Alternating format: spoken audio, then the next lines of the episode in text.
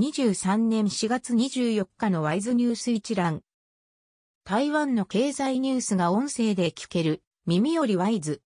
こちらではトップニュースとその他ニュースのタイトルをまとめてお届けします。トップニュースは、ホテル開業ラッシュ3年で28件オープンへ。米国総合不動産サービスのサビルズ台湾の統計によると、台湾で45社がホテルを建設中、または計画中で、今後3年で星付きホテル28件が開業する予定だ。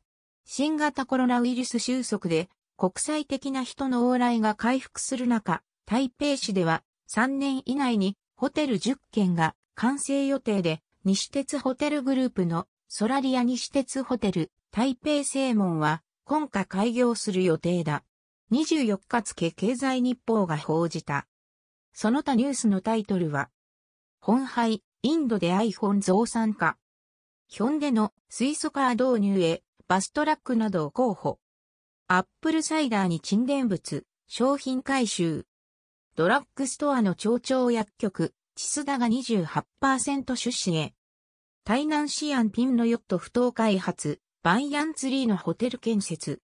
製品生活の小型店、台北市バンカに6月出店へ。アトレ、ブリーズ南山から撤退か。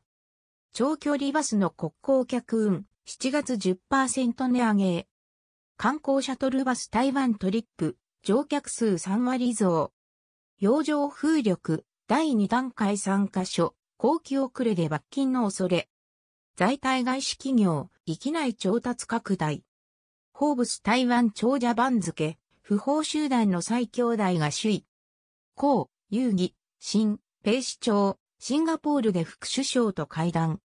ボルトン元米大統領補佐官、今月末に包帯へ。フランス上院議員団が包帯、蔡、総統と会談へ。山東前参院議長が5月包帯、蔡、総統と会談へ。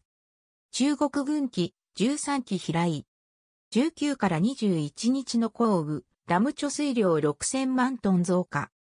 牡蠣の生産量5年で2割減少。以上ニュース全文は会員入会後にお聞きいただけます。購読。指読をご希望の方は、ワイズホームページからお申し込みいただけます。